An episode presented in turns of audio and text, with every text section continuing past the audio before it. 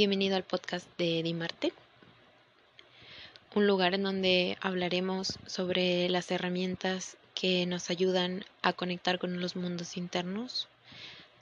a estar alineados con la esencia y a llevar a cabo la práctica del ser, así como nos mantienen presentes. En esta ocasión quiero hablarte de la astrología como una herramienta para el autoconocimiento y bueno, en caso de que aún no me conozcas, mi nombre es Diana.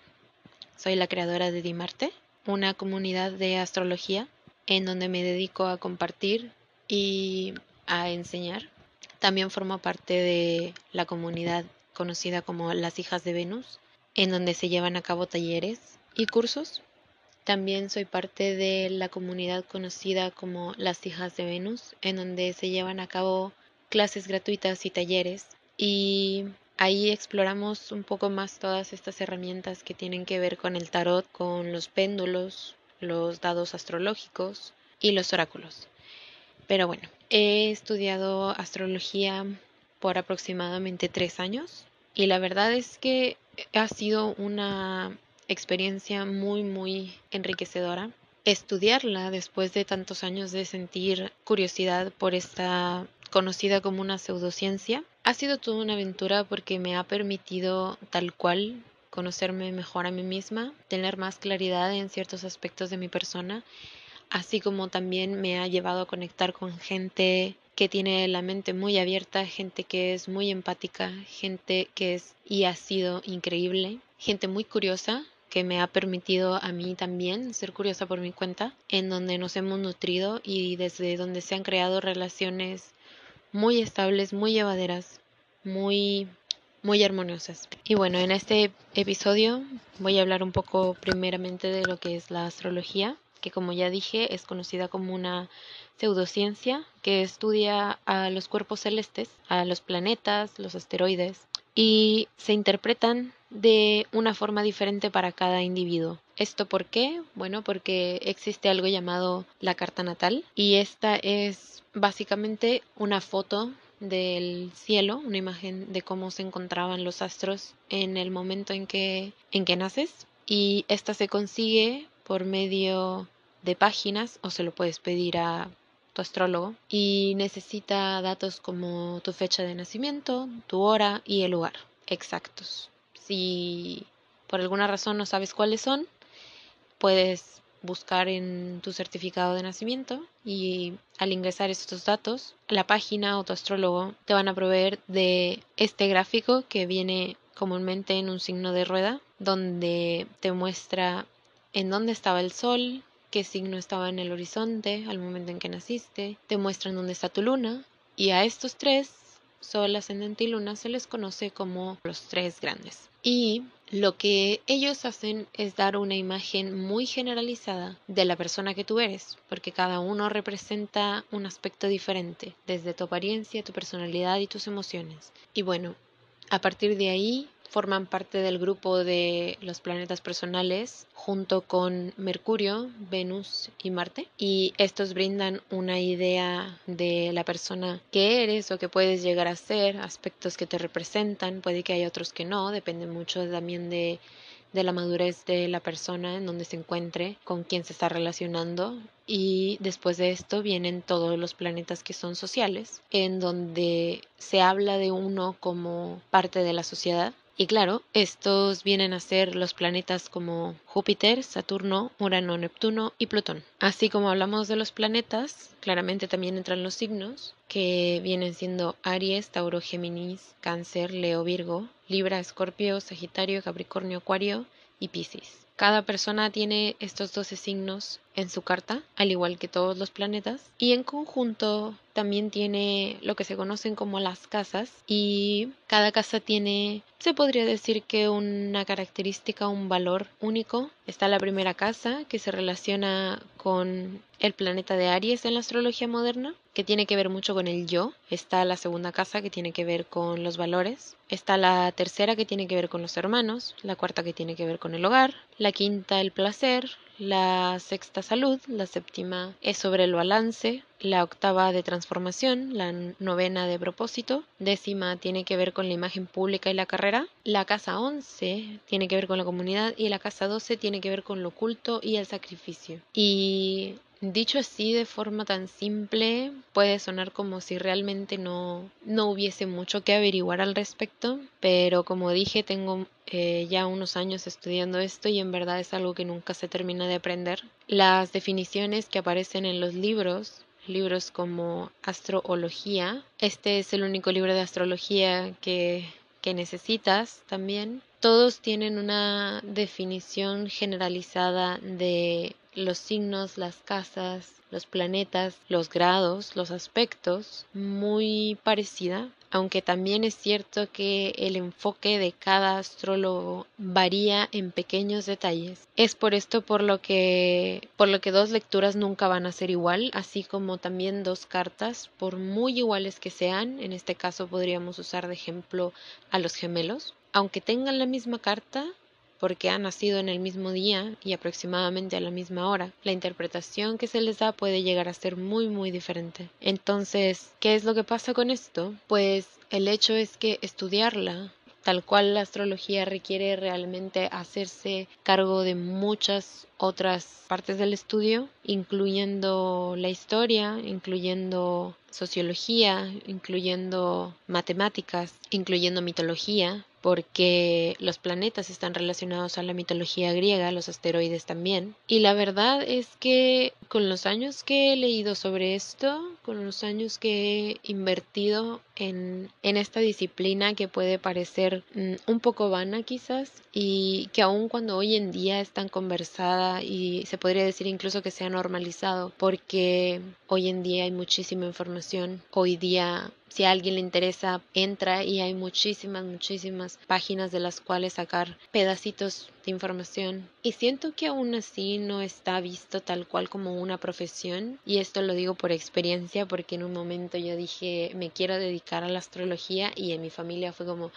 ¿qué estás haciendo? No, te vas a morir de hambre. Pero la verdad, quizá suena un poco idealista, pero mi idea de dedicarme a la astrología y de buscar brindar esta herramienta hacia las personas que la estén buscando, que la puedan necesitar, que sientan curiosidad, que quieran aprender, no tiene que ver tanto con, con un ingreso económico, sino con el hecho de que realmente ha sido algo que a mí personalmente me ayudó y me sigue ayudando. Sigue siendo algo con lo que siento que que nunca termino de aprender porque aparte de que es muy vasta, uno se da cuenta de que la astrología y las cartas, sea la carta natal, el, retorno solar, la carta de sinastría o la astrología que sea que con la que se esté trabajando, sea la astrología oriental, la astrología occidental, védica, dracónica, nunca terminas de nunca se termina de conocer uno, nunca termina uno de, de sorprenderse con la que puede llegar a encontrar. Así como por igual está dicho que la astrología no es limitante. No porque tu carta natal diga que eres de cierta forma significa que lo vas a hacer siempre. Es como un plano muy básico, podríamos decir, de la persona que, que podemos llegar a ser, de la persona que quizá fuimos. Y esto lo digo porque mi experiencia en mi carta hay aspectos que detalles para no confundirnos que tienen que ver con un tipo de persona que claramente fui, pude haber llegado a ser cuando aún no tenía tanta madurez o tanta conciencia de mi persona, cuando aún no tenía tal cual una identidad formada. Y esa es una, una expresión muy, muy interesante porque tal cual la identidad nunca termina de formarse, es algo que está en constante cambio, en constante movimiento, al igual que nosotros por el hecho de estar vivos, estamos cambiando todo el tiempo. Tú y yo no somos las personas que éramos al iniciar esta grabación y no vamos a ser las personas que, que somos ahora cuando terminemos la grabación. Así que es realmente una simple definición con la que uno puede trabajar, donde uno puede ver aspectos de sí mismo que quiera mejorar o de los que se quiera deshacer. Y como dije, es algo donde se, se ven cosas como los ingresos, las relaciones de hermanos, las relaciones relaciones con el mundo, las relaciones laborales, la carrera, la imagen de uno, tanto con uno mismo como para el mundo, tiene que ver con, con el romance. Y es muy curioso porque de alguna forma cada una de estas partes que mencioné de una carta, lo que son los signos, planetas, casas, grados, aspectos, cada uno de ellos por sí solo siento que te cuentan la misma historia, pero desde diferentes aspectos. Así que al ponerlos juntos te dan una visión tan grande, tan llena, tan plena, que es muy, es simplemente una experiencia muy mágica. Yo he tenido la oportunidad de, de leer las cartas de mis amigos, de leer cartas de sus conocidos y he contado con la suerte de que en ocasiones he pedido que me manden cartas solamente por el gusto de estudiarlas. Y, y, cuando lo he hecho me he encontrado con cosas maravillosas. Y por supuesto también han habido cosas que no son tan buenas, interpretaciones que, que sí traen temas de conflicto, temas un poco delicados, pero en verdad no es, no es algo que le quite digamos el brillo, la magia, el placer, el gusto a la astrología como para no seguir estudiándola. Y, y claro, como cualquier otro astrólogo, es mi deber y mi responsabilidad que si voy a hablar de ese tema no lo haga a menos de que la persona pregunte y aún si lo pregunta, pues hacerlo de una manera que sea ética, que sea respetuosa, que sea empática. Así que realmente, y no digo esto pretendiendo hacer de policía, pero realmente creo que si uno siente la curiosidad o las ganas de llegar a ser astrólogo, tiene que llegar a este punto en el que no te involucras tanto con las personas pero al mismo tiempo no te aíslas de ellas. Y eso fue algo que a mí se me complicó mucho porque como persona introvertida y altamente emocional, claro, me tomaba todo o muy personal o simplemente no tenía ningún sentido de, empatía, lo que suena muy, muy, puede llegar a sonar muy extraño considerando mi, mi sensibilidad, pero era algo que pasaba y la astrología también me hizo ver esta parte en donde puedo relacionarme y puedo crear y puedo conectar y puedo puedo explorar y también exponerme de forma vulnerable, pero sin sentir que el mundo me ataca si quizá a alguien no le gusta, de que puedo crear relaciones muy sanas, relaciones muy bien balanceadas y, y, por eso decía anteriormente, esto ha sido una llave que me abrió puertas a relaciones, a lugares, a momentos increíblemente vastos, increíblemente placenteros y por supuesto la mejor y mayor puerta que me pudo haber abierto fue la de haber conectado conmigo, porque aun si yo me había tomado una pausa de casi ocho años con hacer nada, explorando aquí y allá, fuera con diseño, fuera con pintar, fuera con confeccionar, fuera con escribir, con el yoga, el ejercicio, la meditación, la astrología, fue con esta última en donde sentí que comenzaba a volver y al mismo tiempo más que volver sentí que ese fue el momento en el que nací. Puede llegar a sonar muy fuerte decirlo quizá, pero ha sido simplemente único. Darme cuenta de que existo, darme cuenta que tengo estas herramientas, darme cuenta que, que puedo hacer, que puedo crear, que puedo experimentar, que me puedo equivocar. Es un permiso que no nos damos y un permiso que realmente no nos es regalado en esta actualidad, en esta realidad en la, en la que todo el tiempo la gente te está diciendo produce, trabaja, porque te hacen sentir culpable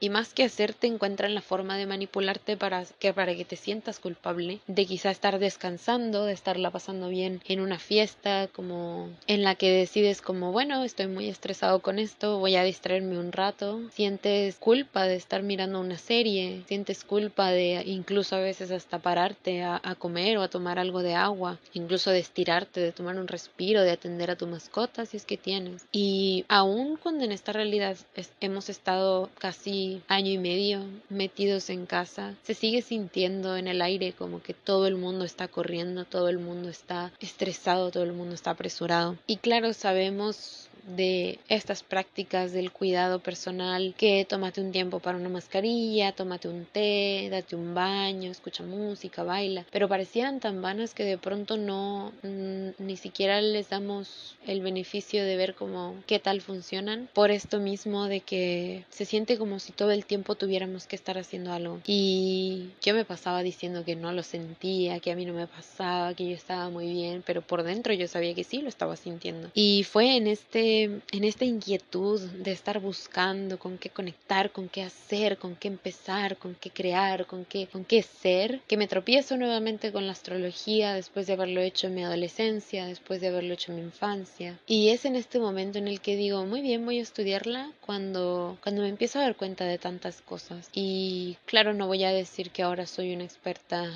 una experta en mindfulness o algo por el estilo, no voy a decir que ahora sé cómo llevar todas esas prácticas o que tengo la vida muy balanceada porque la verdad es que no, pero ahora sé reconocer mejor cuando estoy teniendo un mal momento, ahora sé reconocer, por ejemplo, las fases de la luna también, que en la astrología se cuenta como un planeta a pesar de que sabemos que es un satélite natural, pero en la astrología esta representa las emociones, entonces de pronto es como que ya sé que si estoy muy con ganas de iniciar algo, es como, ah, debe ser la luna nueva y de repente salgo a asomarme o lo busco en, en las páginas y sí, resulta que o está por llegar o está transitando y de pronto me siento muy cansada, con mucho sueño, tengo que reposar, no puedo hacer nada por más que quiera y sé que va más allá de, un síntoma de la depresión o que es incluso más allá de un burnout, de este agotamiento mental y emocional que de pronto nos pegamos por todo lo que ya mencioné anteriormente, me doy cuenta que el cuerpo me está pidiendo descansar y yo digo, ok, voy a descansar. Me ha pasado varias ocasiones que me despierto de una siesta que ni siquiera tenía pensada tomar y digo, mm, debe ser la luna llena. Y la mayoría de las veces lo decía en broma hasta que en las últimas dos siestas realmente me fijé y era tal cual luna llena. Y de esto se desencadenan un montón de cosas porque la luna está relacionada con el ciclo menstrual y es simplemente la forma en que realmente estamos relacionados con este, con este satélite, en donde sus fases se asemejan a la nuestra, aun si quizá nuestro ciclo no está tal cual sincronizado.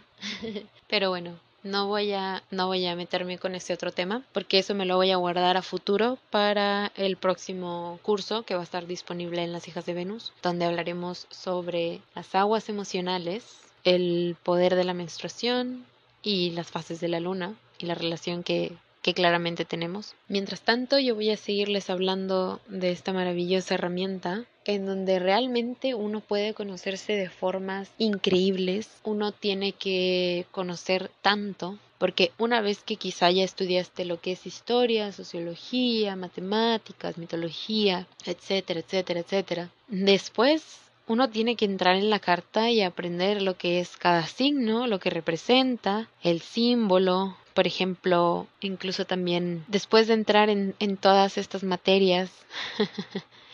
es una escuela en sí la astrología. Hay que estudiar un sinfín de cosas. Y después cuando uno ya entra con los signos, hay que aprender el nombre de cada uno, hay que aprender la cualidad de cada uno, es decir, eh, son cardinales de los que inician cosas o son fijos de los que pueden llegar a ser muy necios, pero también muy, muy, muy, muy dedicados. Y de hecho yo tengo mucho de ellos en mi carta.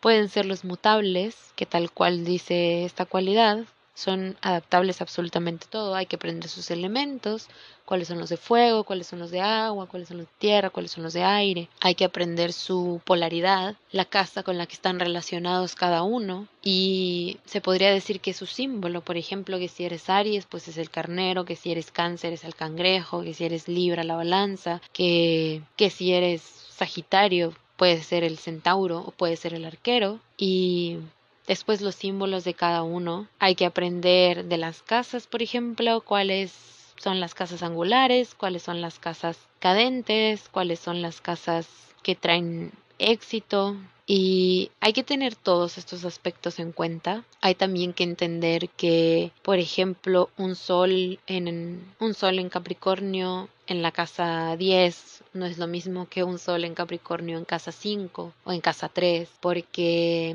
tendrían un enfoque muy diferente, ya que se puede decir que el signo es como la cualidad de la persona, el sol es el cómo se expresa y la casa viene siendo dónde se expresa, hacia dónde se enfoca esta energía. Entonces realmente es algo muy interesante de aprender y personalmente espero y voy a encontrar la forma de seguir teniendo esta oportunidad de sentarme aquí a conversar, como a desglosar toda esta gran introducción que acabo de hacer, muy generalizada, muy poco detallada,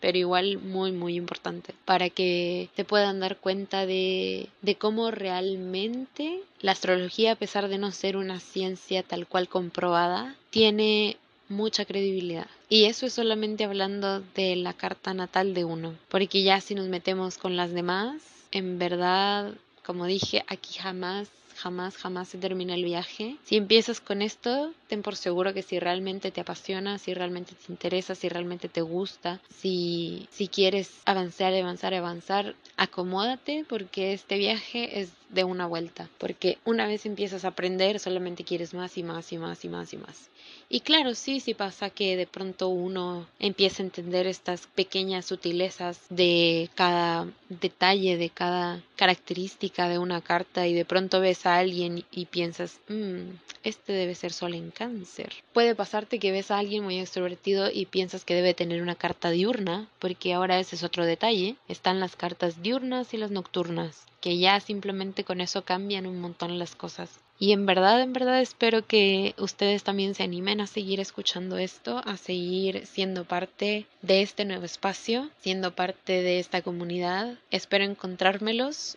en también futuros talleres que vayan a, hacer presencia. ¿Cuándo? Próximamente, donde podremos no solamente profundizar en ese tema, sino practicarlo en conjunto. Y bueno, como dije, espero igualmente a quien le interese encontrármelo en la comunidad de las hijas de Venus, donde llevaremos a cabo un montón de cosas, donde practicamos herramientas mucho más profundas, donde realmente nos la pasamos muy muy bien experimentando, conociendo, aprendiendo. Así que quien quiera, las puertas están abiertas. Quien quiera ser parte, nos escribe. Y bueno, creo que eso sería todo por este episodio, este gran episodio. Uno que creo yo que empieza muy bien, uno que empieza con mucho ánimo, uno que tiene mucha, mucha, mucha, muchas ganas de iniciar